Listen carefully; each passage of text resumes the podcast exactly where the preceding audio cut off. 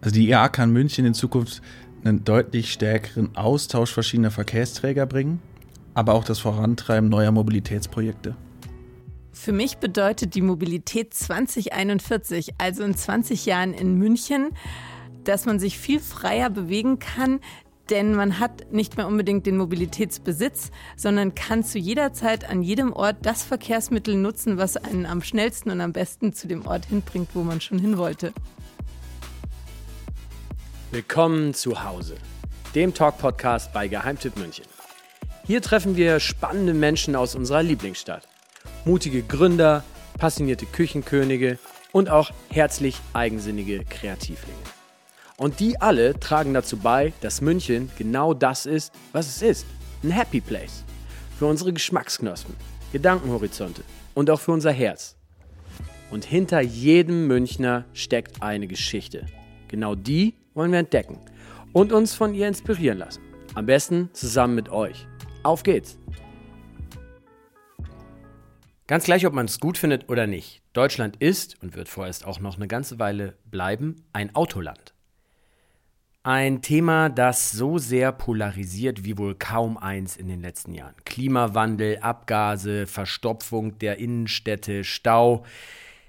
Das Auto ist auf jeden Fall in einer Stadt wie unserer, nämlich in München, nicht zwangsläufig in der Beliebtheit gestiegen.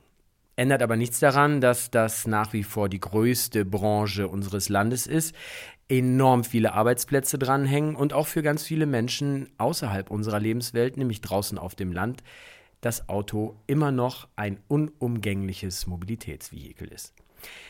Die IAA, die Internationale Automobilausstellung, ist seit Jahrzehnten ein Urgestein unter den internationalen Automessen und gehört mit zu den wichtigsten ihrer Art. Findet alle zwei Jahre statt und beim letzten Mal in Frankfurt vor zwei Jahren gab es da ziemlich viel Trouble. Proteste, Greenpeace vor den Toren, in den Hallen, auf den Autos. Das war eine ziemlich unangenehme Veranstaltung für den VDA, den Verband der deutschen Automobilhersteller, die das ausrichten. Und dann kam der Umbruch. Die IAA verlässt die Stadt. Die IAA muss neu werden. Die IAA muss ein Kommunikationsplattform, Vehikel, irgendwas anderes sein als einfach nur eine Messe für Petrolheads. Und jetzt ist sie in München. Das ist in vielerlei Hinsicht sehr spannend, denn wir sind immer noch Stauweltmeister oder zumindest Staudeutschlandmeister. Und die Mobilität hängt natürlich nicht nur am Auto, sondern an ganz vielen anderen Dingen auch. Und jetzt ist auf einmal die IAA keine Automesse mehr, sondern eine Mobilitätsmesse. Und der VDA hat die Stadt, das Land in Form der Messe München mit als Partner an Bord genommen und auf einmal wird über Mobilität ganz offen im Diskurs in Form von einer Messe als Plattform mit den Bürgern der Stadt kommuniziert, mit Fans, mit auch vielleicht Gegnern. Und deswegen haben wir uns auch mit den Leitern der IAA, Leiterin der IAA unterhalten, nämlich von der Messe Tine Breitenbuch und vom VDA Jan Heckmann. Es war ein sehr spannendes Gespräch, wo uns die Mobilität in der Zukunft hinführt. Fernab vom Auto. Was wird in den Städten in den nächsten Jahren passieren? Und was kann eine IAA in der Form, wie sie jetzt stattfindet, nämlich über die ganze Stadt verteilt, dazu beitragen? Und wie kann sich unsere Automobilindustrie auch weiterentwickeln und den Wirtschaftsstandort Deutschland und vor allem München stärken und in die Zukunft transferieren? Also diesmal steht keine Person an sich im Vordergrund, sondern ein ganzer Themenkomplex, der uns alle im Alltag betrifft. Viel Spaß!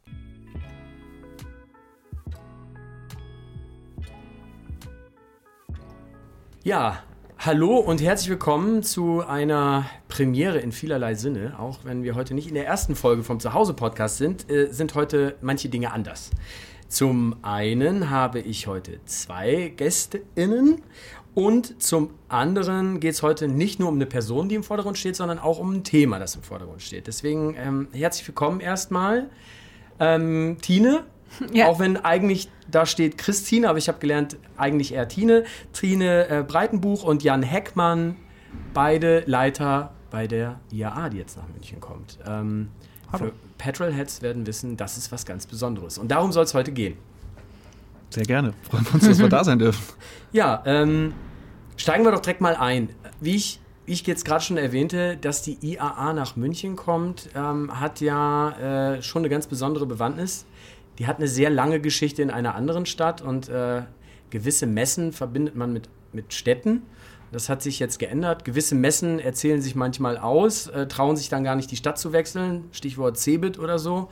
Und jetzt ist die IAA in eine ganz andere Stadt gekommen. Und äh, heute soll es vor allem darum gehen, was das denn für uns als Münchner auch bedeutet und was es vielleicht für positive Nebeneffekte mit sich bringen kann, ähm, wenn eine Automobilmesse, die nicht mehr nur eine Automobilmesse ist ab jetzt, sondern eine ganze Mobilitätsmesse in die Stadt kommt. Ähm, fangen wir doch mal direkt mit den Hardfacts an, Jan. Warum ist es München geworden? Was hat euch bei uns so gut gefallen? Ja, das Gesamtpaket. Natürlich nicht nur die charmanten Leute, mit denen man da zu tun hat, aber natürlich auch, ja, es war wirklich in der Tat das Gesamtpaket. Das hat ja wirklich einen langen Prozess hinter sich, kommen wir vielleicht gleich auch noch drauf, aber ähm, wir haben ja nach einer Stadt gesucht bewusst Stadt, also wir haben uns jetzt nicht äh, primär auf eine Messe fokussiert, sondern haben wirklich eine Stadt gesucht und haben auch mit den Stadtverantwortlichen gesprochen, die sich wirklich zu einer Smart City entwickeln möchte, die auch das Thema Mobilität vorantreiben möchte. So, das klingt jetzt erstmal total abstrakt, sehr hochfliegend und so weiter und so fort, aber das gehörte schon auch mit dazu. Man könnte ja sagen, das betrifft alle urbanen Räume in Deutschland, das ist auch faktisch so aber wo man auch sagen kann, okay, wer meint das denn wie ernst? Und wo lässt sich unser Konzept, das wir ja im Vorfeld erarbeitet haben, das war für alle Städte, die sich beworben haben, gleich. Und dann ging es nachher darum, welche Stadt interpretiert das Konzept wie und wie gut geht das dort auf? Wie gut kann man Dinge, die es hier in München auch gibt? Äh, gucken wir doch mal, Startup-Kultur hier. Wir haben das ganze Thema Mobilität, ist ja ein absoluter Friktionspunkt hier in München mit all seinen Herausforderungen. Gucken wir nur mal auf den letzten lokalen Wahlkampf hier. Also das ist ein Thema, was richtig hohe Priorität genießt, wo man aber auch nach vorne gehen möchte und wo man jetzt im Nachhinein auch merkt, also da wurde uns auch nicht zu viel versprochen, sondern was alles so aus der Stadt rauskommt und sich daran beteiligen will und einbringen will, was wir in diesem Jahr auch gar nicht schaffen, ja, so wo auch noch Puffer ist fürs nächste Mal. Das ist schon wirklich sehr, sehr viel. Und dann ging es natürlich auch um so ein paar Hardfacts. Ähm, wie ist das organisiert hier? Äh, wie kann man uns da entsprechend unterstützen, dass Dinge auch umsetzbar sind? Und was ist auch die Aufgeschlossenheit für ein paar Ideen, die wir im Konzept dabei hatten? Jetzt ähm, gibt es noch eine andere Neuerung also nur noch mal zur Erklärung, du Jan, du bist vom VDA, also im Verband der deutschen Automobilhersteller und du Tine, du bist von der Messe München. So, genau. Deswegen haben wir jetzt auch das erste Mal zwei Leiter, Leiterinnen von, äh, von der IAA. Mhm. normalerweise ist der Ausrichter immer quasi die deutsche Automobilindustrie selbst gewesen. Mhm. Und diesmal ist es 50-50 verteilt. Also ihr habt die Stadt quasi auch als gleichberechtigten Entscheidungspartner sozusagen in die Messe mit reingenommen, oder? Ähm, so ist das. Für uns auch, ich meine, nach Dekaden in Frankfurt, hast du eben schon gesagt, da war das die Frankfurt Motor Show, ja, damit total verbunden. Ja, da waren wir ein Gastveranstalter, haben uns das Gelände gemietet und haben dann da gemacht mit unseren Ausstellern, äh, wie wir das für richtig gehalten haben. Das machen wir jetzt auch, aber zusammen mit einem Partner, der uns natürlich perfekt auch ergänzt. So. Also was Ideen angeht, was konzeptionelle Kompetenz angeht. Und für uns war das auch klar, dass wir das vielleicht auch gar nicht mehr alleine schaffen. Und äh, da geht es dann natürlich auch um Punkt Glaubwürdigkeit, wenn wir das wirklich ernst meinen. Das hat unsere Industrie sehr ernst gemeint. Also das auch mit den Chefs der großen Hersteller äh, besprochen und auch abgestimmt. Da sind die komplett aligned, äh, dass wir uns auch aufmachen für andere Mobilitätsformen. Und da muss man sich natürlich auch auf andere Mobilitätsformen einlassen und auf Partner, die dort auch etwas können das ist die Messe München, äh, aber die natürlich auch in vielerlei Hinsicht äh, hier örtlich verwurzelt ist. Wir sind ja nicht mehr nur auf dem Messegelände, also brauchst du auch Leute, die sich vor Ort auskennen. Und das damit aufzunehmen, war für uns schon ein sehr, sehr großer Schritt, aber ein bewusster. Ähm, wie war das für euch, äh, dass äh, man dann gemerkt hat, okay, wir werden auch quasi Mitveranstalter? War das in der Bewerbung für euch direkt klar oder hat sich das im Bewerbungsprozess dann her herauskristallisiert? Also erzähl mal ein bisschen. Ja, das war im Bewerbungsprozess eigentlich schon klar. Also es war November 2019, das weiß ich noch ganz genau. Da haben wir bei uns in der Messe gesessen und dann kam die Anfrage rein. Ähm, die IAA fragt Städte und Messegesellschaften an, um sich für die IAA zu bewerben als neuer Standort. Ist natürlich wirklich wirklich total spannend. Ich war damals bei uns ähm, Leitung im Vertrieb für Gastveranstaltungen. Also genau meine Aufgabe war, coole Messen, Kongresse und so nach München zu holen und München halt zu verkaufen. Dann sitzt man da und sagt, das ist natürlich eine Herausforderung, so eine große Messe, die so eng mit Frankfurt verwurzelt ist, ähm, zu umzuziehen und dann ein Konzept auch mit aufzunehmen, was völlig neu ist. Weil ähm, Messen, wir reden jetzt immer über Messen, wir sagen jetzt mittlerweile auch immer Plattformen dazu, weil wir möchten ja gar nicht mehr ein Zeitpunkt-Event sein, eine Messe, wo praktisch nur Dinge ausgestellt werden, sondern es geht ja vielmehr um Erleben, um Austauschen, um Networken, um ähm, wirklich Dinge weiterzuentwickeln und zu den Menschen auch zu bringen. Und ähm, das war total spannend, kam zu uns und dann ähm, war uns aber auch schon klar, also es war die ganz klare Ansage auch von euch vom VDA, vom ähm, Jan und seinem Team, ähm, wir suchen einen Partner und nicht mehr nur ein Gelände, sondern einen Partner, der mit uns die Veränderung der Mobilität wirklich in die Stadt und zu den Menschen bringt. Wie sehr seid ihr denn als Messe ein Unternehmen und wie sehr seid ihr als Messe aber auch Teil einer ja, Repräsentation von der Stadt selbst. Ist sie, ist sie nicht sogar bei euch mitbeteiligt? Äh, oder, ähm, ist, oder, ist, es der, der Freistaat? Also wie, Beide sogar. Also Beide Freistaat sogar. und ähm, äh, die Stadt München sind Gesellschafter bei uns, aber wir sind ein privatwirtschaftliches Unternehmen, die halt öffentliche Gesellschafter haben. Und ähm, das, was ich zuvor gemacht habe in meinem Job als ähm, Vertriebsleitung, da habe ich immer München mitverkauft und zusammen mit der ähm, Stadt München in die Welt gebracht. Wir sind überall hingereist und haben verschiedensten Veranstaltern gezeigt, wie toll München, wie toll Bayern, wie toll Deutschland ist, um Veranstaltungen zu machen und ähm, wie international attraktiv auch München ist. Und deshalb, man verkauft es immer mit und es macht halt auch richtig Spaß. Und da haben wir gute Ansprechpartner, mit denen wir dann das Projekt, wir haben eine Taskforce aufgesetzt und gesagt, okay, wie kriegen wir jetzt eine ähm, coole Bewerbungsmappe hin, zusammen zusammen, die alle Aspekte abbildet ähm, und die wir dann am 24. Januar, weiß ich noch, in Berlin dann präsentiert haben. Und da war auch der Freistaat und ähm, Stadt München und alle dabei. Also wir haben zusammen ein Team gemacht und haben das dann zu fünft präsentiert. Man kann also sagen, dass die Messe München jetzt in dem Fall schon auch so ein Stück weit quasi der, der Vermarkter für eine ganze Stadt sein kann. Ne? Also die Attraktivität einer Stadt, die hängt dann äh, auch an der Messe, muss man sich da so ein bisschen klar machen, oder? Ja, ich glaube, das ist so eine Wechselseitigkeit. Also ähm, die Attraktivität der Stadt hilft natürlich auch, attraktive Veranstalter oder Veranstaltungen aufzuziehen. Da geht es ja auch schon los mit, welche Firmen sind hier ansässig, welche Industriesektoren. Ähm, das macht es natürlich wieder attraktiv für Veranstaltungen, welche Menschen kommen hier hin, ähm, wer lebt hier. Ähm, ich denke schon, dass das eine wechselseitige positive Wirkung aufeinander hat, wenn eine Stadt attraktiv ist, aber auch eine, ähm, ein Unternehmen, eine Messegesellschaft. Wurde auch toll ausgespielt. Also Standortvorteil, Location, wie gerne möchte jemand nach München fahren, auch aus dem Ausland, internationale Angebundenheit. Äh, das wurde mit Herzblut verkauft. Äh, das hat man gemerkt und das war sicherlich auch ein Vorteil für vielleicht manche andere Teams. Da musste sich das finden, weil es das vielleicht gar nicht so gibt. Das Gefühl hatten wir in München nicht. Das war schon sehr, sehr schön. Das heißt auch, dass das durchaus in München eine etwas besondere Konstellation ist, dass die Messe da so ähm, interaktiv auch mit mit der Stadt und der Landesregierung aufgestellt ist oder ist das beim Messen eher typisch? Ich glaube, typisch kann man nicht sagen. Das gibt es ähm, auch in anderen Städten. Ähm, wir hatten hier ein gutes Team. Ich glaube, wir haben einfach gut zusammen funktioniert und hatten ein Ziel und haben uns dann wirklich kreativ Gedanken gemacht und ähm, konnten das auch umsetzen. Und ähm, eines äh, kann man immer bei München sagen, auch ähm, wenn man München präsentiert, das ist dankbar. Das kennen die Menschen. Hier gibt es so viele schöne Sachen, die man machen kann. Ich meine, damit beschäftigt ihr euch ja die ganze Zeit. Ähm, das macht dann auch einfach Spaß, das ähm, den Leuten zu vermitteln und zu zeigen, welche Vorteile es bringt, hier etwas zu tun. Gehen wir nochmal äh, ganz kurz in das zurück für all diejenigen, die jetzt äh, nicht zwangsläufig äh, Petrolheads sind, wie die Autoszene ihre, ihre Fans äh, gerne nennt, ähm, sondern die mittlerweile in der, in der Stadt leben und gar nicht mehr so mega viel mit Autos selbst zu tun haben, weil die Messe, die IAA war ja eigentlich immer eine Automesse. Ist sie jetzt gar nicht mehr nur, jetzt ist es eigentlich eine Mobilitätsmesse geworden.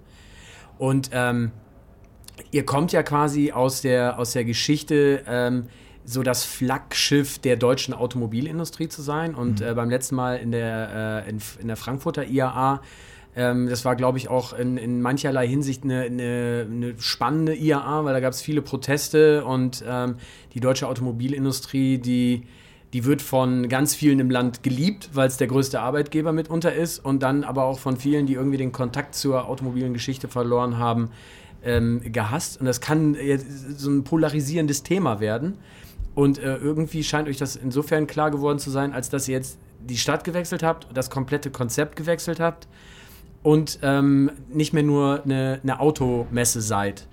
Da, äh, da war ja ganz schön viel Umbruch dann in den letzten zwei Jahren zu bewältigen. Bist du ein Revoluzer oder gibt es da noch mehr? Das ist eine berechtigte Frage. Wenn du mich das so losgelöst fragen würdest, wahrscheinlich nicht mal. Nee, aber warum haben wir das eigentlich gemacht? Ja, du hast ja schon angedeutet. Also es kam vieles zusammen. Also wo haben wir denn überall Umbruch? Wir haben es in der Autoindustrie selber schon seit Jahren. Ja, Antriebsformwechsel, viel mehr Digitalisierung, äh, neue Wettbewerber auch aus dem Ausland, aber auch aus dem Inland. Äh, ist das Auto als Besitz noch relevant? Ist es eher als ein Sharing-Modell relevant? Also ganz, ganz viele Fragen. Dann hat man natürlich auch einen Umbruch gehabt äh, in der ganzen Eventbranche, Messebranche nicht erst vor Corona hatten wir unsere Baustellen, messen ihre Baustellen. Es gibt solche und solche Messen. Ich meine, wir waren ja immer auch ein gewisser Twitter. Wir hatten Presse da, dann hatten wir ein paar Tage Fachbesucher da und dann hatten wir das breite Publikum. Schon recht speziell. Das Gros, ich meine, Deutschland ist ja Weltmarktführer beim Thema Messen, aber das ist Fachmessen eigentlich, ja. So, kurze, knappe Zeit, ein Jahr ist zwei Wochen lang. So, da äh, schiebt sie dann mal wirklich die Menge da durch. Dann hat man natürlich auch einen gesellschaftlichen Wandel. Na klar. Ähm, und äh, wenn man das alles mal zusammenbringt, ja, dann war eine Konstellation zusammengekommen. In den Vorjahren hat sich die IA immer evolutionär weiterentwickelt. Dann war auch in 2019 Fahrräder da. Ja, warum denn auch nicht? War überhaupt kein Problem. Und da war auch schon viel Erlebbarkeit etc. Aber ganz klar, es war eine Automesse. So, und äh, letztlich ist es auch dadurch gekommen, dass es unsere Aussteller auch gesagt haben, naja, also wie wir das bis jetzt gemacht haben, das würden wir nicht mehr tun ist auch nicht mehr zeitgeistig. Und äh, früher hat äh, Mercedes-Benz eine ganze Feststelle, eine ganze Halle komplett ausgebaut. Ja, also von der Halle hat man nichts mehr gesehen. Das war wirklich ein kompletter Stand. Da kann man schon sehr, sehr viel Freude dran haben. A, wie das aussieht, architektonisch, an den Produkten, na klar, auf jeden Fall, das sind tolle Sachen. Aber auch da, äh, wenn man sich dann klar wird, okay, das werden wir wahrscheinlich in Zukunft so groß nicht mehr machen, so einen Proports. Und äh, da hat man uns ganz klar auf die Spur geschickt, äh, ein anderes Konzept zu entwickeln. Aber nicht nur uns alleine, sondern die Unternehmen haben sich da committed, haben mitgemacht. Wir haben wirklich mit all unseren großen Herstellern und Zulieferern, darf man nicht vergessen, ja zahlenmäßig viel, viel mehr. Und da wird ja auch äh, größtenteils die spannende Zukunft entwickelt. Am Tisch gesessen, haben auch eine Agenturunterstützung dabei, haben sie also ein bisschen auch externen Sachverstand da reingeholt und haben da wirklich über, ja, über ein Dreivierteljahr ein Konzept entwickelt wozu sich, wie gesagt, alle committed haben, mit allen Vor- und Nachteilen, wo man wirklich gesagt hat, hey, take all barriers away. Wir wollen zu den Leuten raus, nicht nur auf dem Messegelände sein, auch zu den Leuten, die vielleicht sonst nicht zu uns rauskommen würden, denn der Diskurs, der findet ja statt. So, das geht alle an. Das ist wie beim Bundestrainer. Jeder hat eine Meinung zum Thema Mobilität. Jeder hat vielleicht eine andere Situation damit und beschäftigt sich anders damit. Aber genau das wollen wir ja auch abbilden. Und äh, dieses Angebot bei den Menschen zu machen, das klingt jetzt so pathetisch, aber äh, das war von vornherein der Drive, der da drin war, sich auch zu fokussieren, viel mehr gezielte Angebote zu machen für Besucher in dem Umfeld, wo sie halt sind, um auch Dinge zu zeigen, wo sie stattfinden. Also wir haben auch, den ÖPNV ist ja auch ein wichtiges Element bei uns, kommen wir nachher noch dazu. Äh, dem wollen wir auch da zeigen, wo er sich seine Stärken am besten ausspielt, in der Praxis. Und das kann ich ja nur draußen in der Praxis machen. Trotzdem wird auf dem Messegelände viel Tolles stattfinden, gar keine Frage. Aber es war schlicht einfach Zeit. Dass wir jetzt da nicht mehr in Frankfurt waren, das war jetzt nicht unbedingt der Haupttreiber. Das war nachher wirklich ein offener Wettbewerb, wo sich der Beste durchgesetzt hat. Aber das Konzept, da mussten wir massiv was machen. Dafür war einfach die Zeit von einer Evolution zur Revolution zu gehen. Super spannend. Werden wir doch mal kurz persönlich. Was ist denn, Tine, was ist für dich Mobilität? So mal ganz allgemein gesprochen. Also so eine, ja, die ist auch schon fast pathetisch, die Frage, aber ohne Mobilität geht halt überhaupt nichts mehr. Ne? Also wenn man sich anschaut, wie sich die Mobilität in der Geschichte der Menschheit entwickelt hat, nie waren alle Menschen so mobil wie jetzt. Äh, und Mobilität ist in, pro Land was anderes, pro Stadt was anderes, auf dem Land was anderes. Was bedeutet denn für dich Mobilität? Da kriegst du auch gleich eine pathetische Antwort, weil Mobilität bedeutet, und es ist wirklich so für mich Freiheit. Freiheit, mich dahin bewegen zu können, wohin ich möchte, zu dem Zeitpunkt, an dem ich es möchte. Und ähm, das ist es ja ähm, für mich auf jeden Fall ein Mix aus dem, was auch Spaß macht. Ich radel total gerne.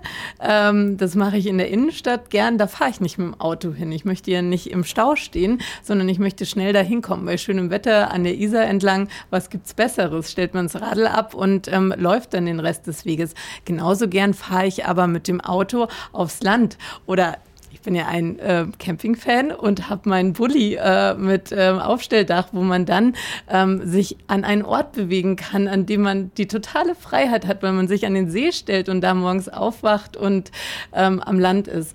Also ich finde, Mobilität ist für mich eine Mischung aus ähm, der entsprechenden Mobilitätsform, an dem Ort, wo ich mich gerade befinde, mit dem Ziel. Also es ist jetzt etwas abstrakt, Aber klar, wenn ich ähm, raus in die Freiheit möchte, dann nehme ich mir gerne auch ein Auto. Um, wenn ich zwischen zwei Städten hin und her fahre, dann wird es auch der ICE, weil das geht dann am schnellsten. Da muss ich nicht im Stau stehen. Also ich bin da wirklich sehr flexibel. Aber ohne Mobilität würde ich mich, glaube ich, nicht so frei fühlen, wie ich es jetzt tue. Ähm, die Frage leicht ergänzt an den, äh, an den Mann vom, von, äh, vom VDA. Oh Weil ich meine, wir leben in einem Autoland. Ne? Also ich habe wirklich auch zwei Herzen in meiner Brust. Mhm. Ich komme eigentlich aus einer, äh, also mein Vater ist früher Rennen gefahren. Äh, mehrere Menschen in, meinem, in meiner Familie sind früher Rennen gefahren. Ich habe, ich fahre leidenschaftlich gerne Motorrad. Ich fahre auch leidenschaftlich gerne Auto. Und gleichzeitig hasse ich Autos in der Innenstadt. Ich liebe Autos und ich hasse Autos. So, also ähm, das können alle bestätigen, die, äh, die mich kennen. Also das ist jetzt wirklich so. Wie, wie geht dir das? Ähm, mit hast du manchmal ein bisschen, ähm, kannst du diesen Wehmutsgedanken nachvollziehen? Ja, Rund um das Auto? Ja, jeder hat doch schon mal im Auto geflucht. Das muss ja nicht mal was mit dem Auto zu tun haben, das hat mit anderen Leuten zu tun oder mit der Verkehrssituation. Du sprachst das gerade an, ja klar. Und wenn man halt nur im Urlaubsstau steht oder, oder, oder, oder in der Stadt wegen der Baustelle oder ist ein Unfall, irgendwas passiert. Ja, im Tagesgeschehen, ja, na klar. Natürlich, das geht doch allen so. Äh, aber ich glaube, daran wird ja auch gearbeitet, um das zu verbessern. Da gibt es ja super viele Ideen auch. Ja, klar, Freiheit, aber damit verbunden auch die Möglichkeiten, was man damit tun kann in der unterschiedlichen Varianten. Klar, früher, als ich keinen Führerschein hatte, ja, was hat man da gemacht? Ist auch mit dem Fahrrad zur Schule gefahren, ja, natürlich. Und da hat man natürlich viel mehr gemacht, aber da sieht man natürlich auch, was hatte ich da für einen Radius. Und du hast es richtig gesagt, das ist auch das, was mir immer so ein bisschen Respekt einjagt, ist, ähm, mein Papa zum Beispiel, der war noch nie in New York. So, das war, da hat er doch früher gar nicht dran gedacht. So, jetzt reden wir, verlassen wir das Auto, gehen wir mal zum Flugzeug oder könnten wir auch mit der Bahn oder wann war der denn mal in Paris oder an der französischen Küste? Nee, das gab es ja früher nicht. Vorstellbar, da ist man mit dem Auto vielleicht mal in Urlaub gefahren. So wie wir das jetzt, äh, wo ich das mit meiner Familie auch mache. Und diese Möglichkeit, Leute zu treffen, äh, Dinge zu erleben, äh, wo ich verschiedenste Verkehrsträger habe, wo es ja auch manchmal vielleicht einfach Sinn macht, äh, irgendwie anders hinzufahren. Wenn ich jetzt zum FC Bayern fahre, ins Stadion, da fahre ich in der Regel nicht mit dem Auto hin. Ja, da suche ich mir auch einen anderen Verkehrsmix aus, wo ich weiß, ey, da kommst du gescheit rein und auch gut wieder weg. Ja, und zwar so, dass es auch für alle, die dich begleiten, äh, richtig und in Ordnung ist. Von daher, Mobilität ist von A nach B kommen, das ist das Pragmatisches. Äh, aber auch das Gefühl und der Spaß daran, wenn ich die Zeit dazu habe. Und diese unterschiedlichen Erlebnisse, also was habe ich nicht alles schon mit einem Auto in Verbindung erleben dürfen? Was hat mir das nicht alles ermöglicht? Was habe ich nicht alles schon mal hinten ins Auto reingeworfen? Ja, wo bin ich vielleicht mal früher mit meiner äh, kleinen Jugendhandballmannschaft äh, hingefahren, habe was erlebt oder solche Sachen. Und ähm, das kann ich genauso gut auch mit dem Fahrrad sicherlich erleben, mit einem anderen Maßstab. Das kann ich genauso gut mit der Bahn erleben. Ich glaube, es kommt einfach auf das Profil an und die Sachen, die gerade zu meinem Lebensprofil so passen. Und das ist ja das Schöne an Mobilität, das, was wir ja auch gerne letztes Jahr propagiert haben. Das ist ja kein Entweder-Oder. Also das macht auch überhaupt gar keinen Sinn heutzutage noch wurde, wird aber ja von manchen Menschen immer noch so ein bisschen auch als entweder oder wahrgenommen, weil das natürlich auch ähm, so eine bedrohliche Komponente hat. Ne? Also die Mobilität ist im Umbruch, speziell jetzt die rund um das Automobil. Und äh, wie ich ja vorhin schon meinte, ich meine, das ist halt nun mal mit der wichtigste Wirtschaftszweig in Deutschland ist die Automobilindustrie. Und ich meine, wir haben vorhin im Vorgespräch drüber gesprochen. Also jeder, der im automobilen Messebereich unterwegs war, der war auch schon mal in Detroit. Da kann man ähm, die Depression einer Stadt, die den Absprung nicht geschafft hat, sehr leibhaftig miterleben. Und ähm, ich habe so in den letzten Jahren hier und da mal so ein bisschen das Gefühl gehabt, da kann man so richtig wenn so, ein, wenn so ein deutscher Automobilmanager aus der Messe Detroit in die Stadt guckt, dann weiß er, was ihn jagt. So, um das jetzt auch nochmal kurz pathetisch zu machen. Und ich meine, da, da, passiert aber ja auch auf der anderen Seite sehr, sehr viel. Ähm, äh, hier auch in, in München, in, in, großen Vierzylinder, in der Überlegung, äh, wie, wie können wir denn auch noch Produkte, Angebote und, und äh, Wertschöpfung schaffen, ganz ohne Auto, also mit Sharing-Angeboten etc. Aber was ist, wenn irgendwann niemand mehr shared, weil alle öffentlich fahren oder Scooter? Und da beginnen ja auch Automobilkonzerne darüber nachzudenken, okay, vielleicht sind wir in 20 Jahren keine Autokonzerne mehr, sondern Mobilitätskonzerne. Um, wie ist da so der, das Bewusstsein gerade bei der deutschen Autoindustrie? Also das ähm, Jetzt bin ich auch schon über knapp zehn Jahre im VDA und kenne da immer auch die IAA und die Entwicklung. Ja, wer bin ich da jetzt bei der IAA? Ja, das darf man jetzt auch nicht überhöhen, gar keine Frage, aber da kriegt man schon so ein bisschen was mit. Und das kann ich schon sagen, da ist schon eine andere Stimmung und eine andere Haltung da. Das wäre vor drei, vier, fünf Jahren so nicht unbedingt denkbar oder mainstreammäßig der Fall gewesen. Das muss man ganz klar sagen. Da ist wirklich eine Menge passiert und auch in einem Drive, der immer stärker zunimmt. Äh, ja, auf diesem Pfad sind die alle schon unterwegs, probieren sich aus, denken an die Drive Nows, die Car2Goes, zack, jetzt sind sie eine Company gewesen und so weiter und so fort. Also da hat es ja auch schon verschiedene Weiterentwicklungen und Markteffekte gegeben. Also da ist man massiv drin. Die Branche gibt Milliardensummen aus in Technologie, aber auch in Services. Und äh, wenn es darum geht, auch außerhalb des Produkts auf vier Rädern, wo garantiert noch so viel passieren wird. Jetzt mit Elektromobilität, denken wir ans autonome Fahren. Also das wird sich noch mal auch vom Erlebnis her so massiv auch ändern können. Ähm, sei es von Sicherheit, äh, natürlich Ökologie, gar keine Frage, auf jeden Fall. Da ist die Branche komplett äh, committed, aber da werden Milliardensummen investiert, um das nach vorne zu bringen. Und abseits des Produkts äh, ist natürlich das Thema Service und Software, also Softwareerlebnis. Ähm, ich meine, ein gutes Auto, wenn, das ich jetzt, was ich jetzt neu oder halbwegs gebraucht kaufe, da muss doch eine Bluetooth-Anbindung funktionieren, da muss doch Musik abspielen funktionieren. Da geht es inzwischen auch um ein paar weitere Dinge, wo Software immer wichtiger wird. Von daher ist da beim Thema Wertschöpfung oder auch autonomes Fahren, das demokratisiert Mobilität nochmal richtig. Richtig viel Luft nach oben noch.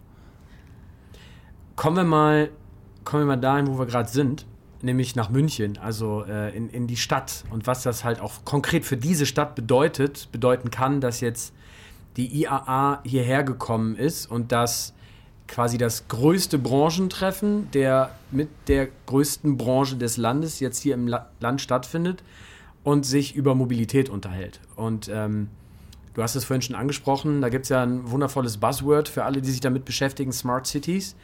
Ähm, das beschäftigt sich zu großen Teilen auch mit der Mobilitätsfrage, mit der Nachhaltigkeitsfrage, mit sozialen Komponenten etc. Und ähm, all diese Dinge, die sind aber nur miteinander vernetzt durch die gemeinschaftliche Mobilität in der Stadt. Und mhm. äh, München ist halt auch Staustadt Nummer eins. Ähm, da gibt es jetzt zum Beispiel äh, sowas wie eine Umweltspur in LA. Ähm, heißt die da auch Blue Lane?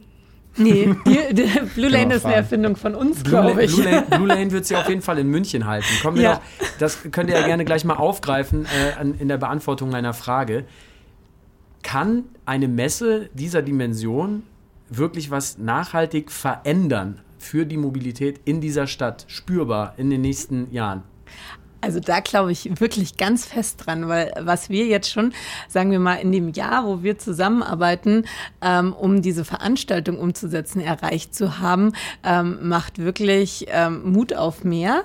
Ähm, was du gerade angesprochen hast, die Blue Lane. Das ist ähm, praktisch die erste Umweltspur in Deutschland, die wir jetzt einfach mal sieben Tage ausprobieren. Und das probieren wir zusammen mit der Autobahn GmbH, mit dem Freistaat, mit der Stadt München aus und installieren letztendlich eine Straßenführung. Ähm, ähm, auf der nur Fahrzeuge mit emissionsarmen oder emissionsfreien Antrieb, also E-Fahrzeuge, alternative Antriebe, Hybridfahrzeuge oder Personen, wo mindestens drei ähm, oder Autos, wo mindestens drei Personen drin sitzen, fahren dürfen. Das heißt, wie in den Staaten zum Beispiel eine High Occupancy Vehicle Lane.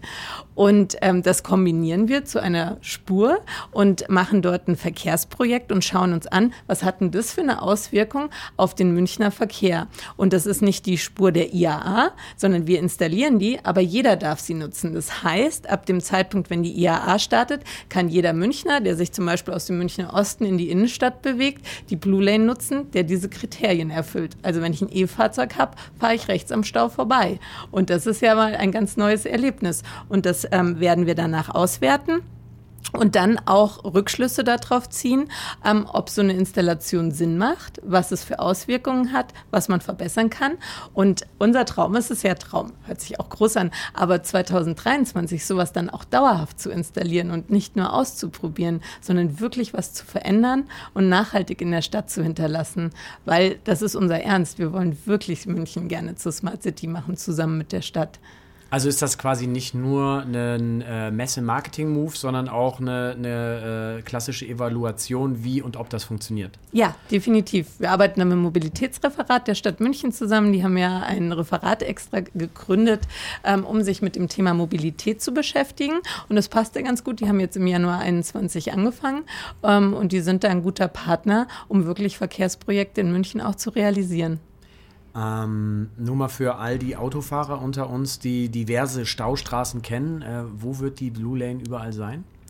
Ähm, die Blue Lane fängt auf dem Messegelände an und geht über die A94 rein zur Stadt, ähm, Prinzregentenstraße. Ähm, und das ist die richtige Blue Lane. Und danach äh, ähm, werden wir sie nur ausschildern, weil in Maxvorstadt haben wir keine mehrspurigen ähm, Fahrbahnen. Und ähm, da werden wir sie nur mit Wegen zu den Endpunkten leiten. der, die Strecke, die wir bemessen, ist, glaube ich, 5,8 Kilometer lang. Das ist jetzt noch eine kurze Strecke aber ich finde, der Anfang ist gemacht und darauf kann man aufbauen und dann demnächst noch mehr. Das bedeutet dann, dass in der Woche der IAA alle Stausteher der Prinzregentenstraße, zu denen ich auch ganz lange Zeit gehörte, entweder noch krasser im Stau stehen, weil sie allein im Auto sitzen, oder aber smart genug sind und sich äh, zwei Buddies ins Auto setzen und weniger im Stau sitzen. Genau. Wird es auch kontrolliert werden dann sogar schon?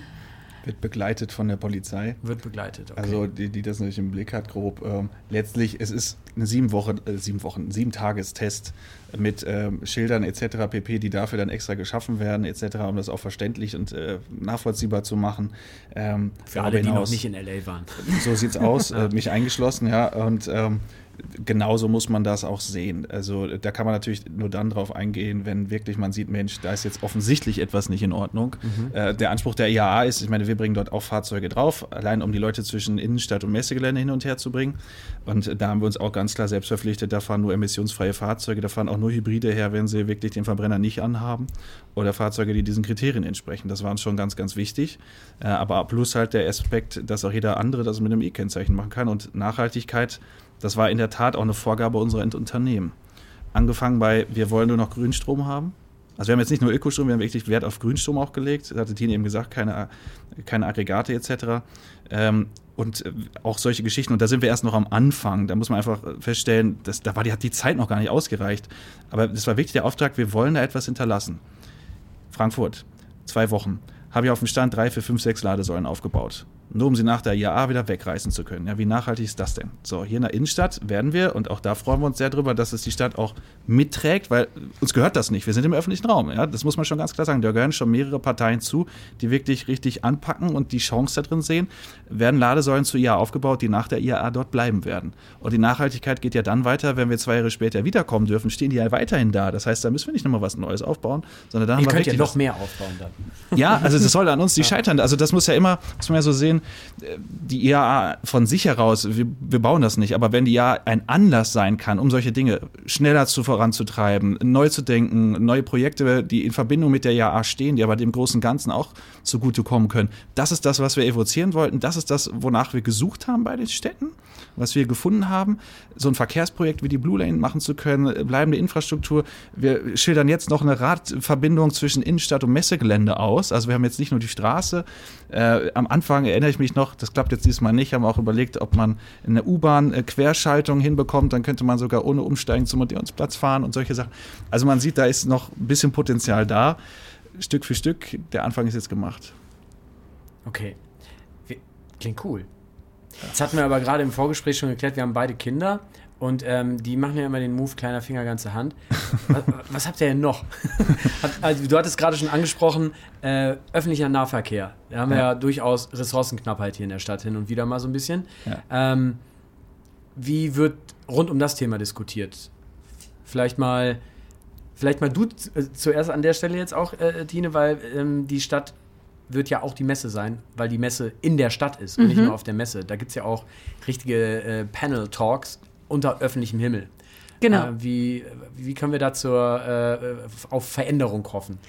Ähm, definitiv können wir da auf Veränderung hoffen. Also wir waren jetzt auch im dauerhaften Gespräch immer mit der MVG, die ja wirklich für München für den öffentlichen Nahverkehr steht ähm, und wo wir, wir einige Projekte umsetzen, die sich aber auch wirklich beteiligen an Panel Talks. Wir haben das Citizen Lab, das steht auf dem Marienplatz. Das ist von uns ähm, eine große Fläche, wo wir eine Dialogarena haben, wo sich die ganze Woche. Die ganze Woche. Da kann jeder hinkommen. Wir haben den ganzen Tag Programm, starten morgens um 10 bis abends 20 Uhr. Und da beschäftigen wir uns mit dem Thema Lebensraumentwicklung in der Innenstadt und im ländlichen Raum. Und da kommen genau die Player alle zum Tragen. Da, kommt der, da kommen Vertreter des öffentlichen Nahverkehrs der Stadt, des Freistaats, aber auch NGOs, Projekte hier in München, die gerade ähm, Verkehrs Veränderungen realisieren oder ausprobieren und diskutieren das durch. Und ähm, wir möchten da auch alle Münchner oder auch alle Besucher zu einladen, dorthin zu kommen und mitzudiskutieren, ihre Meinung mal zu äußern. Wie stellen die sich das eigentlich vor? Jeder redet immer von Smart City, von Veränderungen. Ähm, was bedeutet es denn eigentlich in einer Stadt, in der man lebt? Und ähm, was hat man da für Ideen? Wir machen da auch so ein Projekt zum Beispiel mit Studenten und Schülern. Das ist ein Sandboxing-Projekt. Da können die jetzt schon online praktisch ihre Stadt, ihr München der Zukunft bauen und sich überlegen, wie sollen das eigentlich aussehen, wenn ich jetzt hier virtuell ähm, was machen kann. Und da stellen wir das Projekt dann auch zum Beispiel vor. Wir haben da auch Workshop-Bereiche, wo ähm, wir bestimmte Themen ähm, Workshops machen. Ähm, wir arbeiten auch mit Street Art und allem Möglichen. Also es ist eine richtig coole Area, wo ich jedem empfehlen kann, mal vorbeizuschauen. Es gibt aber noch mehr Areas auch, oder? Ja, Genau, also wir sind ja in der ganzen Innenstadt. Der mhm. Marienplatz ist das Citizen Lab, das ist der eine ähm, Platz. Und sonst, ähm, ich kann es ja mal aufzählen, also Königsplatz über die Priennerstraße zum Wittelsbacher Platz, Odeonsplatz mit Ludwigstraße, die Residenzhöfe, Marstellplatz, Max-Josef-Platz und die Hofgartenstraße. Also wer sich in Überall München... über eine Woche Programm. Also ja. man kann gar nicht alles mitnehmen. Ähm, Ach, fühlt euch gerne mehrere Tage eingeladen. genau, so also es gibt genug äh, auszuprobieren. Ja. Wollte ich gerade sagen, es gibt so viel zu erleben und das wird, das wird richtig toll. Auf allen Plätzen gibt es auch unterschiedliche Dinge. Wir haben verschiedene Aussteller. Dann ähm, haben wir zum Beispiel auch einen Bereich in der Hofgartenstraße, wo man sich Fahrräder zum Ausprobieren holen kann. Da haben wir alle Bike-Brands ähm, vertreten. Ähm, wir haben Micromobility auch da, die man sich ausleihen kann und wo man ähm, von dem Odeonsplatz zum König Königsplatz verschiedene neue Formen ausprobieren kann.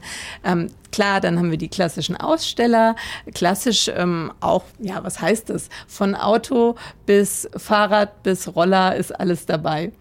Ähm, also ein Riesenerlebnis. Und Kleine Spaß-Insider-Frage noch: Kann ich da Fahrräder kaufen? Ich versuche seit drei Monaten Fahrrad zu kaufen. Es gibt keine Fahrräder zu kaufen. Das könnte uns da auch erwischen, ja. Also wird man sehen, wird man sehen. Ähm, ich glaube aber, dass man sich mit den neuesten Fahrrädern da mal auseinandersetzen kann. Das möchte ich übrigens auch. Also das äh, treibt mich auch um, aber äh, alle möglichen Formen der Mobilität kann man da ausprobieren, sich anschauen und sich damit auseinandersetzen und ähm, ich glaube, das ist ja auch das, das Spannende. Nicht jeder hat jetzt inzwischen schon E-Bike, du sagst es gerade, warum das so sein könnte, aber nicht jeder hat es auch schon ausprobiert. Nicht jeder hat schon mal hinter einem Lenkrad von einem E-Fahrzeug gesessen oder einen E-Scooter gemacht. Ähm, hier im urbanen Raum gibt es das Angebot relativ breit. Wir dürfen aber ja nicht vergessen, es gibt auch noch den ländlichen Raum. Und wenn es nur ist, dass er in die Stadt halt reinkommt. Ja, und das um ist die ja Messe zu besuchen. Beispielsweise, aber das ist ja auch noch ein ganz anderes Mobilitätsverhalten und Bedürfnis, weil es ganz andere Formate dort gibt. Auch das wird man sicherlich thematisieren bei der Ja, aber es ist einfach viel ausprobieren, sich mit unterschiedlichen Verkehrsträgern auseinanderzusetzen, drüber zu reden, es zu nutzen. Das versuchen wir an allen Ecken und Enden, eben nicht nur drüber zu reden, sondern es auch erlebbar zu machen, wo immer es geht. Und zu deiner Frage, die Bike-Hersteller sind auf jeden Fall da und du kannst sie mal direkt adressieren, wann die nächste also Lieferung wieder kein, möglich ist. Ich, also meine Frau und ich, wir versuchen seit drei Monaten, nee, fünf, seit fünf Monaten ein Fahrrad zu kriegen. Vergiss es. Vor nächstem Jahr kriege ich das Fahrrad. Ich will kein E-Bike. Ich will einfach nur ein Fahrrad. ja. Also. Das kenne ich. Ja, ich wir hätten da so ein Mountainbike-Parcours, da kannst du zumindest mal fahren. ja. Auf dem Messegelände haben wir auch noch eine ganze Menge, also auch fahrsicherheitsmäßig und solche Sachen, aber auch das für Kids dann anzubieten. Also es ist, äh, es ist für den Petrolhead hast du eben gesagt, was dabei, da wird man die Zukunft äh, des Pkw sehen, des Fahrzeugs. Ähm, man wird die Zukunft der Vernetzung untereinander sehen, aber auch mit Infrastruktur, neueste Entwicklungen und äh, ich meine, hey, Zulieferer, die früher Autoteile gebaut haben, die sind jetzt alle im Fahrradbereich unterwegs. Also auch diesen äh, Spagat wird man dort sehen. Äh, es ist auch Forschung da mit dem Fraunhofer Institut, es ist Technologie da mit einem IBM oder der ADAC, alle machen da mit, sind mit da an Bord. Äh, eine wirklich tolle Mischung, weil Mobilität, das kannst du nicht mehr alleine denken in einem Silo.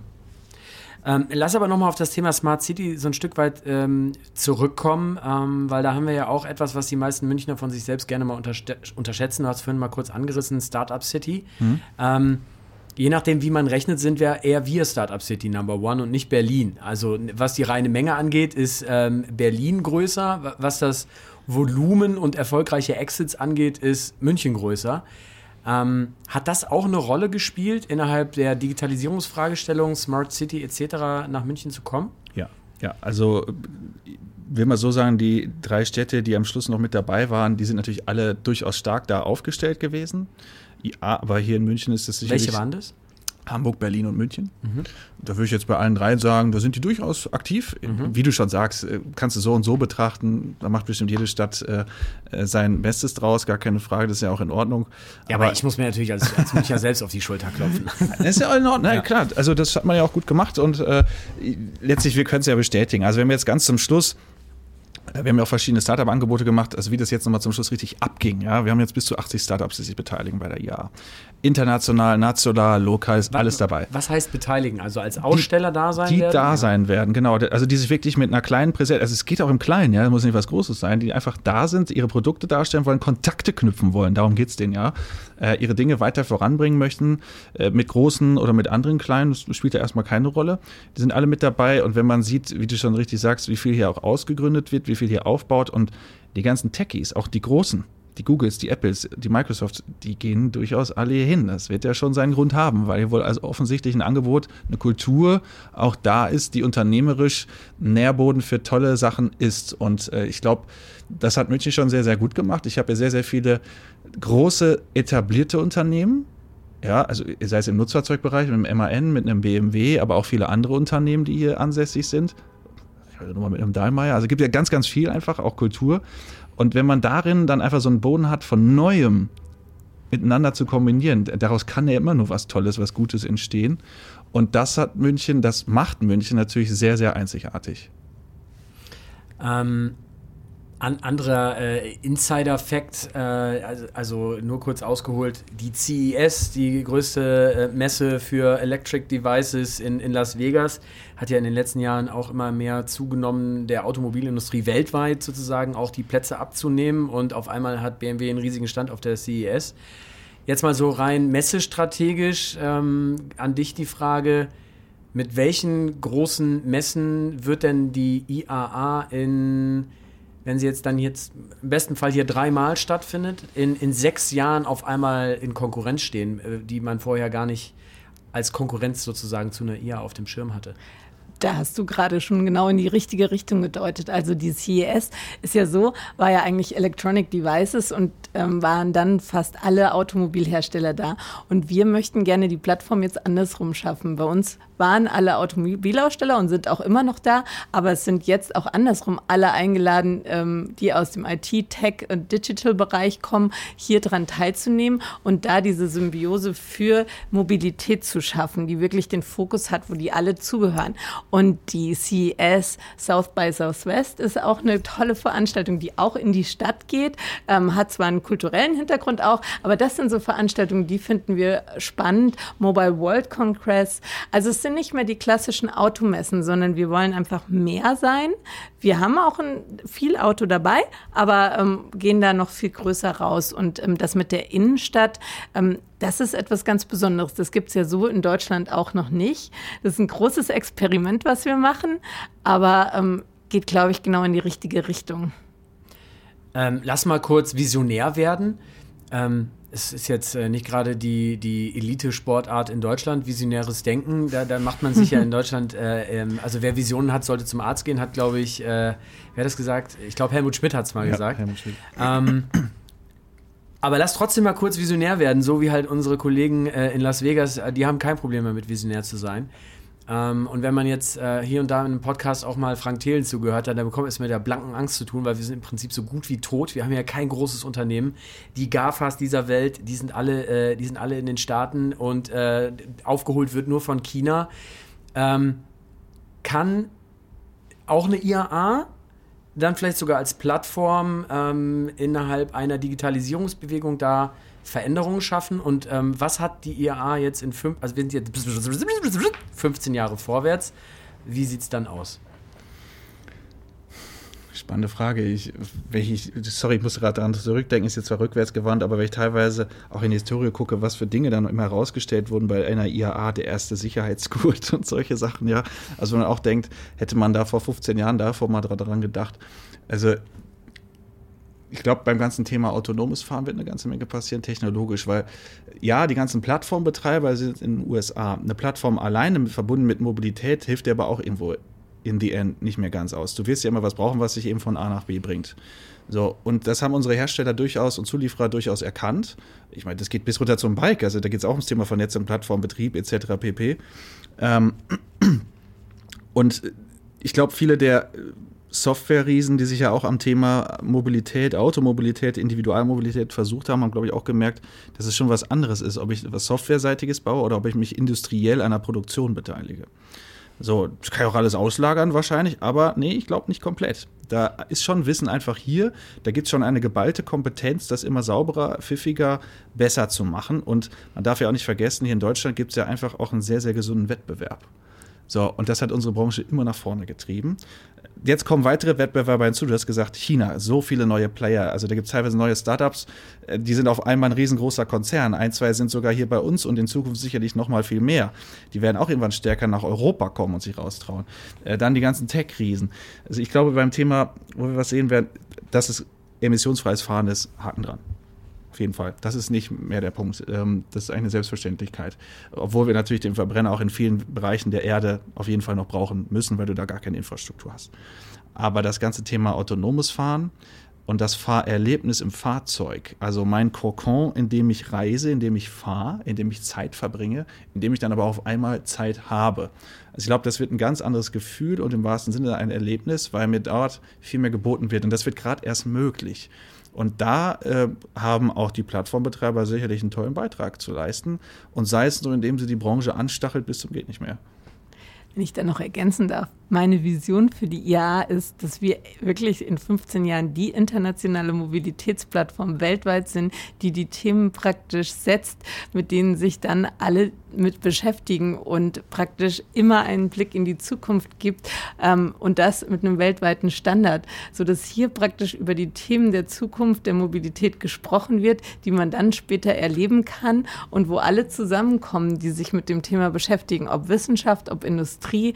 Ähm, ob Startup, jeder, der da mit dem Thema etwas zu tun hat. Und wir wollen auch nicht mehr nur alle zwei Jahre stattfinden, sondern durchweg auch eine Online-Plattform sein und kleinere Events haben, ähm, wo genau dieses Thema vorangetrieben wird, wo man sich permanent damit auseinandersetzt und einfach einen Wissensstandard und einen Visionsstandard setzt, der weltweit gelebt wird. Also das Aber kann man, kann man kann man es auch schaffen? Entschuldigung, dass ich unterbrochen habe. Ich dachte, du wärst schon durch. Sorry kann man es auch schaffen, dass dann vielleicht nicht nur hier darüber gesprochen wird, sondern dass auch auf einmal Unternehmen hier sind, die das äh, eklatant gestalten und dass die dadurch, dass hier darüber gesprochen wird, auch hier auf einmal Entscheidungen getroffen werden und auch die Wertschöpfung hier passiert? Das kann ich mir schon gut vorstellen. Ähm, das ist ja auch genau diese Zielsetzung mit den Startups und den Großkonzernen, die zusammenzubringen. Wir haben jetzt über 80 oder wahrscheinlich über 80 Startups, die ausstellen. Und wir machen so zum Beispiel ein Founders Day und eine Founders Night, wo wir genau Investoren mit Startups zusammenbringen, die praktische Visionen leben. Und das ist ja immer diese Symbiose, woraus etwas Neues entsteht. Die kleinen, flexiblen Startups, die Ideen haben, Visionen haben, die sich mit Großkonzernen zusammentun und diese Visionen auf die Straße, auf wo auch immer hinbringen.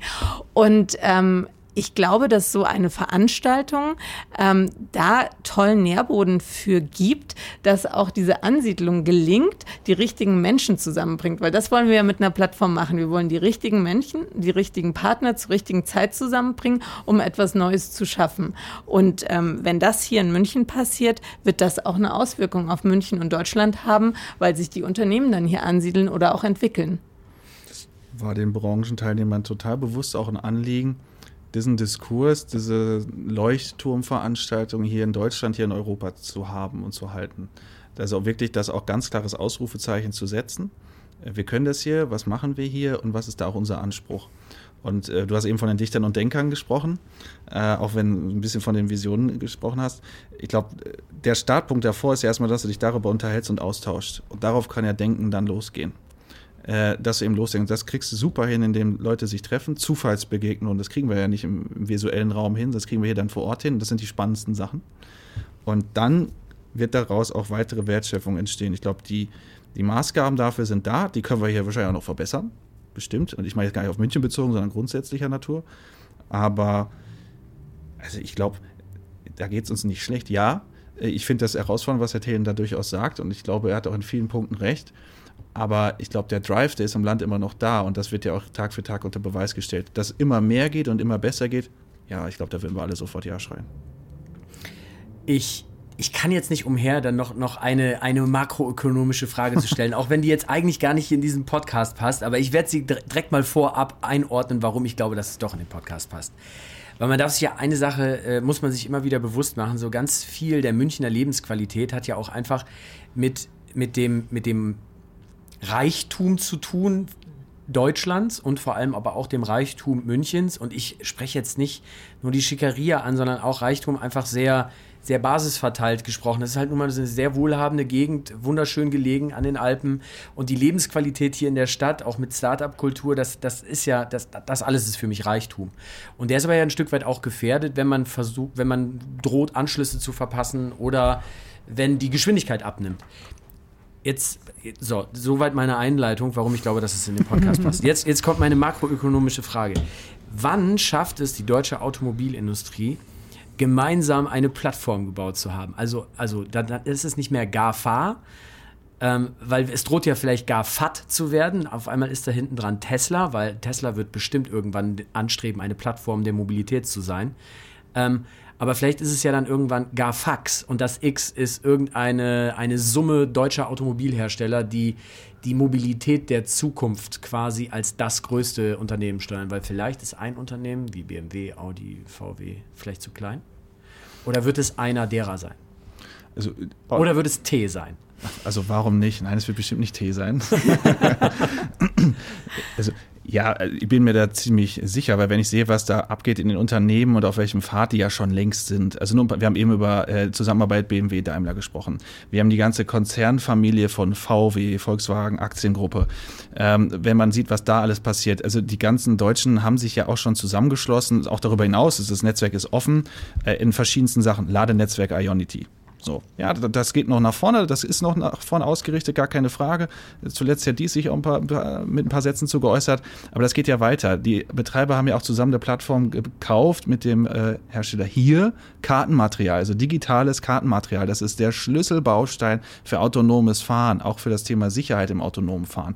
Hat man gesagt, nein, das überlassen wir nicht den GAFAs, sondern da wollen wir selber eine Plattform haben, um da auch unabhängig zu sein und auch selber voranzubringen und zu betreiben. Entschuldige die Unterbrechung. Ja. Eine Gemeinschaft gemeinschaftliche. Also ja. das Kartenmaterial wird jetzt von allen deutschen Herstellern gemeinschaftlich gesourced. Die, die sich daran beteiligen, ja. ich weiß nicht, ob es 100% aller deutschen Hersteller ist, aber das ist schon wirklich konzernübergreifend. Also da sieht man schon, es gibt Projekte, da macht man das, wo das Sinn hat, wo man auch einen gemeinsamen Standard hat. Äh, ich meine, auch der VDA, ich meine, wir veranstalten ja nicht nur eine IAA, sondern da werden ja auch im Normungs- und Standardisierungsverfahren, das klingt nicht so trocken, aber da werden ja auch gemeinsame Standards gesetzt. Und äh, diese Zusammenarbeit, die gibt es längst. Äh, es gibt erste Versuche, wo man auch plattformmäßig zusammengearbeitet hat. Das halte ich überhaupt nicht für ausgeschlossen. Aber ich glaube, es tut auch gerade gut, dass jeder seine Kompetenz und seine Stärken ausspielen kann. Weil ein Porsche ist nun mal was anderes als ein Golf. Ja, und das ist auch in Ordnung so. Äh, aber es gibt Dinge, die kann man sich da durchaus teilen und da macht das total Sinn. Ja, man darf den Anschluss nicht verpassen, da hast du total recht. Und das ist den deutschen Herstellern und Zulieferern sehr, sehr bewusst.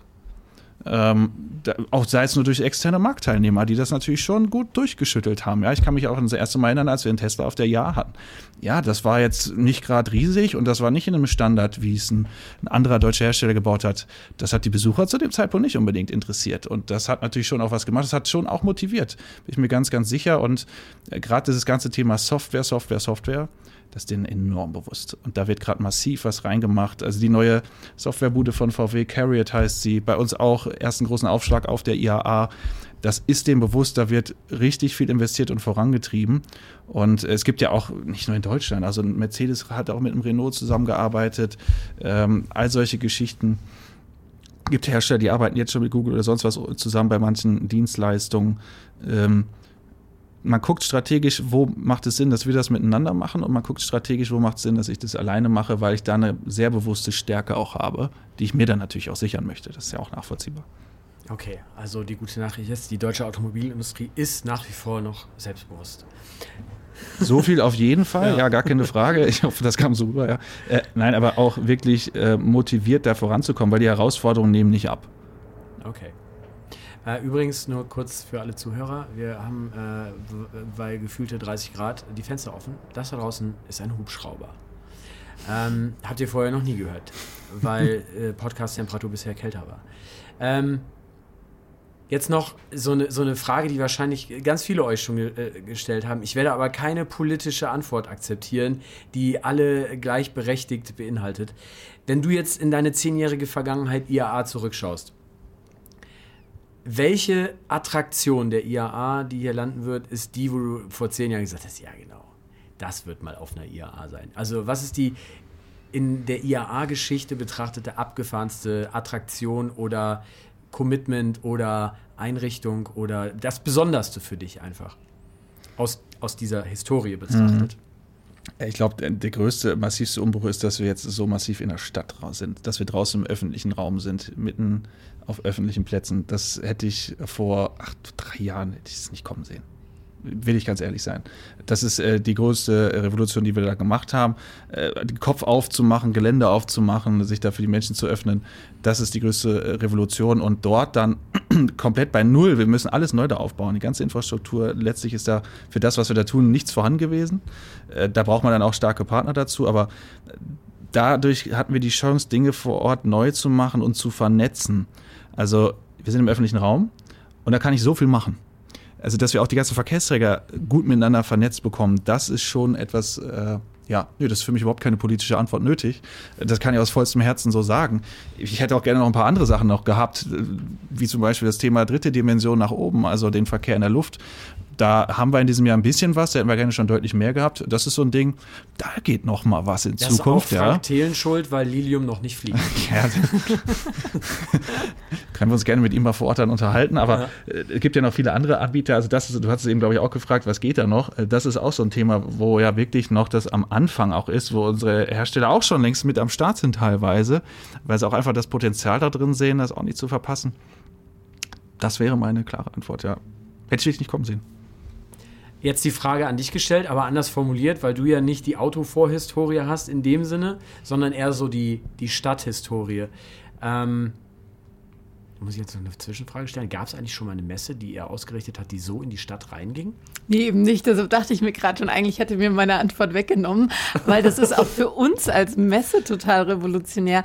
Wir haben zwar mit der ISPO zum Beispiel manchmal in den verschiedenen Stellen ähm, sportliche Aktivitäten, das ist ja unsere Sportmesse, ähm, äh, Sachen in der Innenstadt gemacht oder mit der Bau, die lange nach der Architektur. Also man hat schon Erlebnisse und Veranstaltungen in der Stadt gemacht, aber dass wir sechs Tage lang in der ganzen Innenstadt eine Riesenveranstaltung für alle Münchner und alle Gäste machen. Ich glaube, das hat selbst München noch so nicht gesehen. Ist ja für dich eigentlich fast ein bisschen wie Fremdgehen, oder? Vorher musstest du immer mega geile Events für deinen Arbeitgeber, die Messe auf der Messe organisieren und jetzt lockst du sie weg von der Messe in die Stadt. Ja, wir sind ja, wir sind ja auf, an beiden Standorten. Also ja. wir haben ja da echt diesen unterschiedlichen Fokus, dass ähm, für das Erleben, Ausprobieren, für die Endkonsumenten, so für du, dich und mich, ähm, ist man in der Innenstadt und ähm, kann dort dann wirklich einfach auf die Stände gehen, ganz viel erleben. Und ähm, für die Fachbesucher, die Professionals, ähm, ist man dann auf dem Messegelände, wo man dann auf Bühnen, wir haben ja das haben wir noch gar nicht erwähnt, 500 Speaker aus der ganzen Welt auf vier verschiedenen Bühnen, die sechs Tage lang sich international über das ganze Thema austauschen. Das ist auch total mega interessant. Das passiert dann auf dem Messegelände. Deshalb, ich habe da keine Verlustängste. Ich freue mich eher darauf, dass wir uns erweitern. Ah, okay, also mit ein bisschen Glück wird die IAA auch bald noch so ein bisschen was wie eine TED-Konkurrenz sein. Ja, ah, okay. das, da, genau richtig. Das ist ein guter Vergleich. Ähm, aber dann jetzt trotzdem zurück zu der eigentlichen Frage, ja. die ich stellen wollte. Was ist denn dann für dich der, dein besonderer Favorit? Jetzt nicht, weil es das tollste oder schönste attraktive Angebot ist, sondern weil es auch irgendwie besonders war in der Vorbereitung. Weil ähm, du gemerkt hast, was da auf einmal für andere Vorbereitungsschritte dran sind und weil das was Besonderes in seiner Existenz für dich ist in dieser Stadt.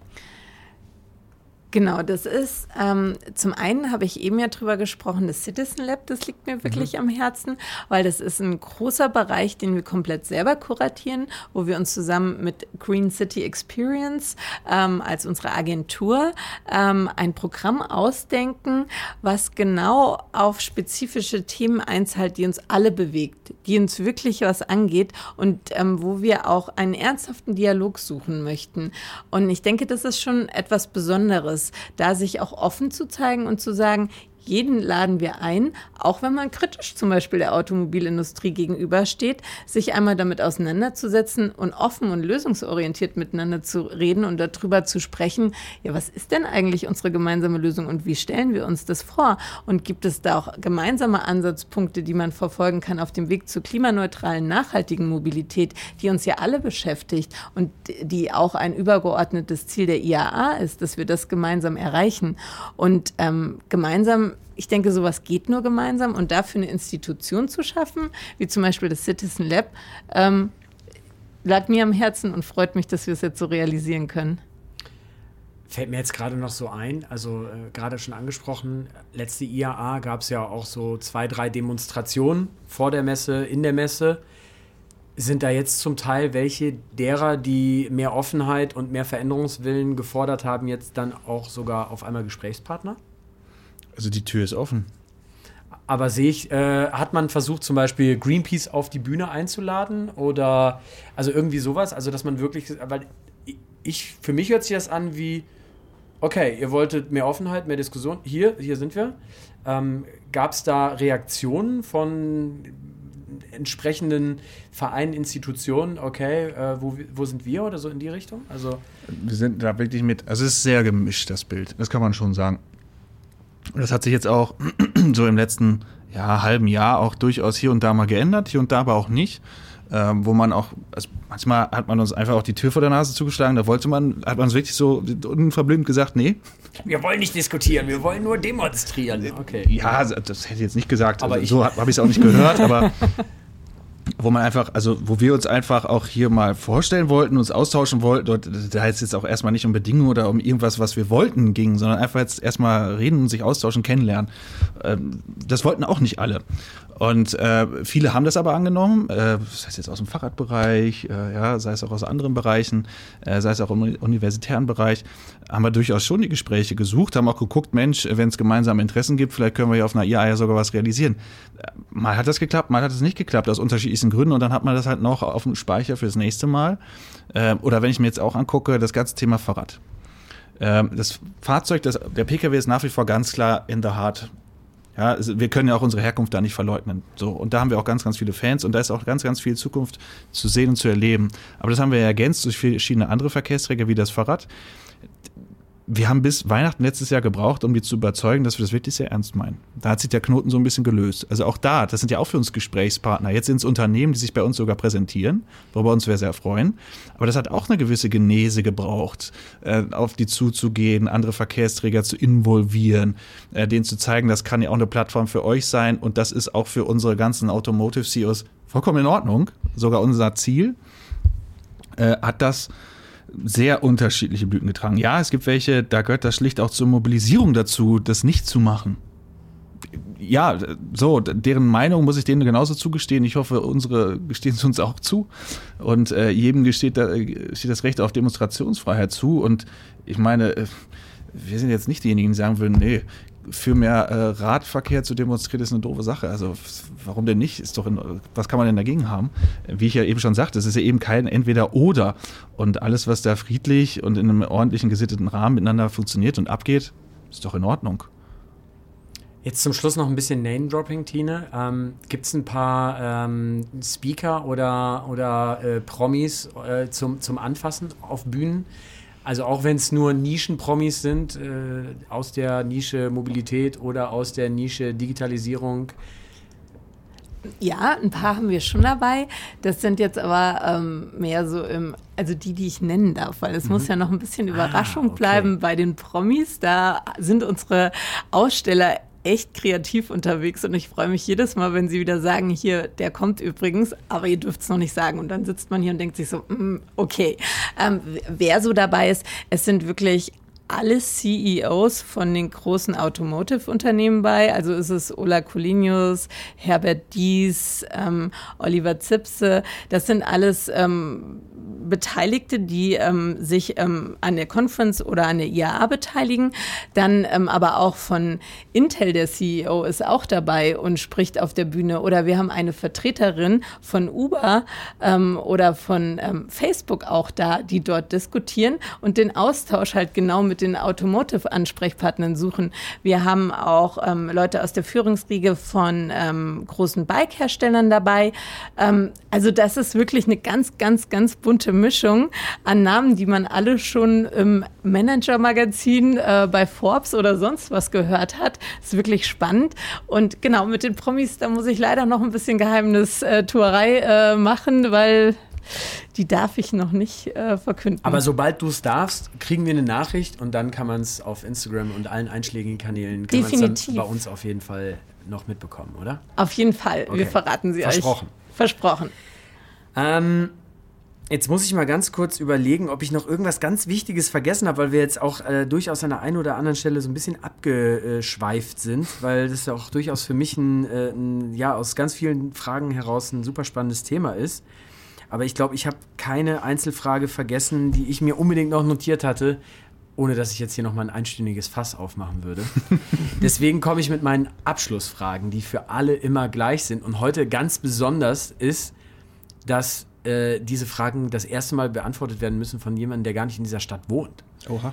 Aber wahrscheinlich trotzdem schon zwei, drei, vier Mal und in den letzten Monaten noch öfter äh, in dieser Stadt war. Hast du schon einen Lieblingsplatz für dich gefunden in dieser Stadt? Also das kann, das kann alles sein. Das kann ein Café sein, das kann eine mhm. besondere Ecke im Park sein, deine Lieblingseiche im englischen Garten, äh, die Mauer vor Maximilianeum, das kann äh, eine Ecke in der Isar sein. Also was auch immer dir einfällt. Ja, meine Schwester hat ja ein paar Jahre mal gearbeitet, von da war man in der Tat ein paar Mal hier, aber ne, die eine noch nicht. Es fehlt mir eines, was ich unbedingt noch machen möchte, weil ich es mir einfach so malerisch vorstelle das wirklich mal in Isarauen mal einen ganzen Nachmittag spazieren gehen zu können, da sich mal treiben lassen zu können. Das möchte ich unbedingt so machen, weil ansonsten so Highlightplätze ist für mich Viktualienmarkt. Am Wochenende finde ich das super und auch die umliegenden Restaurants und äh, interessanterweise nochmal so richtig aufgefrischt damals durch den Bewerbungsprozess. Da hat es in jeder Stadt auch ein Site Inspection gegeben, also vor Ort sich das mal anzugucken. Und da war ja damals auch eine der Lokalitäten, über die man nachgedacht hat, Olympiapark. Und das ist schon auch äh, eine schöne Aufenthaltsqualität, wo man sich auch einfach mal einen ganzen Nachmittag schön auf den Hügel flezen kann, wo man da oben in den Turm fahren kann. Und äh, als FC Bayern-Mitglied hat das natürlich auch eine gewisse Heritage, mit die man damit verbindet. Also so diese drei Sachen, die würden mir da sofort einfallen. Es gibt bestimmt zahlreiche mehr, die Bettina alle beibringen könnte, wenn wir die Zeit dazu hätten. Vielleicht mal im Nicht-IAA-Mobility-Jahr. Aber äh, ja, Isarauen, das steht echt noch auf dem Zettel. Da würde ich mich sehr drauf freuen. Okay, cool. Und was ist dein Lieblingsplatz? Ein Lieblingsplatz, den ich diesen Sommer total zu schätzen äh, gelernt habe, ist, wenn man am Wiener Platz abends einen Sundowner trinkt und sich am Weinhäusel äh, einen Aperol Spritz oder sowas holt. Das ist total cool, sich da an den Brunnen zu setzen äh, mit äh, Freunden und äh, einfach noch ein bisschen die letzten Sonnenstrahlen zu genießen, weil die sind dann nämlich echt so bis ähm, 9 Uhr fast noch zu erreichen, auch wenn man ein bisschen später dann aus der Arbeit kommt. Okay. Ja, dann gebe ich dir direkt meinen Lieblingsplatz hinterher. Den habe ich noch nie verraten, aber das passt jetzt gerade voll gut. Du musst mich von dort aus dir nur einen Wegwein oder Wegbier noch mitnehmen. und unten unter die Maximiliansbrücke gehen. Die ist nämlich bei Nacht so ganz orange angeleuchtet und dann gibt es den, ähm, den Isarsteig, der eigentlich nur für Fußgänger ist und da setze ich mich am liebsten unter diese Brücke auf die Mauer. Da denkst du nämlich, du bist irgendwo in Italien. Also es ist, äh, da plätschert die Isar zu deinen Füßen. Ähm, dann kannst du direkt nach dem Wiener Platz darunter gehen. Guter Tipp. Das äh, werde ich demnächst auf jeden Fall ausprobieren. Was ist für dich zu Hause? Zu Hause ist, wo meine Familie ist. Ähm, das ist meine Frau, meine Tochter. Und zu Hause ist aber, ja klar, also jetzt gerade ist das Berlin, wo ich genau das gerade habe. Aber natürlich habe ich auch immer noch einen großen Teil meines Herzens, meines Zuhause. Ich bin gebürtiger Sauerländer. Da verbinde ich das auch mit meinen Freunden von damals, auch mit äh, meinem, meinem Heimathaus. Äh, das ist für mich Heimat, diese beiden Sachen. Jetzt muss ich ganz indiskret sein. Also, das bin ich nach dem Podcast, weil ich bin, ich bin auch halber Sauerländer. Ah, Mensch. Kommen wir alle aus einer ähnlichen Ecke. ich komme aus dem Siegerland. Das ist ah. ja auch wieder die Ecke. Ja, kannst ja, du mal sehen. Ja, und ja. ich äh, bin aufgewachsen im Bergischen, aber meine Mutter kommt aus dem Sauerland. Jetzt haben wir genau das Dreieck abgebildet. Mhm. genau. Ähm, ja, so viel zum Thema Zurkroste. Ähm, und was ist für dich zu Hause?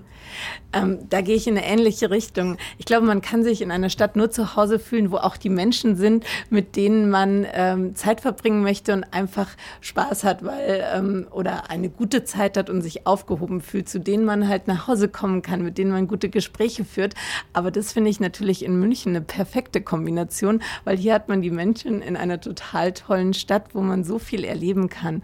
Und ich finde die Mischung aus Natur, Berge, Seen, Innenstadt und wirklich den Menschen, die mir am Herzen liegen, einfach das Perfekte. Deshalb ist München für mich schon seit zehn Jahren ein gutes Zuhause geworden. Und bleibt es dann wahrscheinlich auch so, ja, wie es klingt, oder? Doch. Okay. Ja, super, das ist doch ein schönes Schlusswort. Ich bedanke mich bei euch vielmals für dieses interessante und abwechslungsreiche Gespräch und ähm, freue mich ein bisschen auf die IAA, mir die in der Messe anzuschauen und diesmal wahrscheinlich nur zu geringen Teilen auf der Messe, sondern die Stadt wird eine Messe. Ähm, und vielleicht sehen wir uns da ja nochmal. Gern. Würde mich freuen, wenn von euch auch ein paar dazukommen und wir uns dann ähm, auf der IAA sehen, liebe Zuhörer. Äh, innen. Fällt mir gerade auf, ich wollte jetzt eigentlich das Gendern anfangen, habe ich mir, ähm, aber ich tue mich noch schwer. Und sage vielen Dank und bis in drei Wochen. So ist es. So sehr ist gerne. es. Vielen Dank. ciao, ciao. ciao. So, vielen Dank euch fürs Zuhören. Uns hat es riesig viel Spaß gemacht. Ähm, wir hoffen natürlich, euch ging es genauso. Und wenn es euch genauso ging, dann müsst ihr diesen Podcast jetzt natürlich abonnieren. Ihr müsst ihn kommentieren. Ihr müsst ihn liken. Ihr müsst damit machen, was man mit allen Dingen im Social Web so tut. Interagiert mit uns, empfiehlt ihn weiter. Und wenn ihr irgendwelche Fragen habt, zögert nicht. Wir beantworten sie und finden es beim nächsten Mal raus. Bleibt uns gewogen und wir hören uns.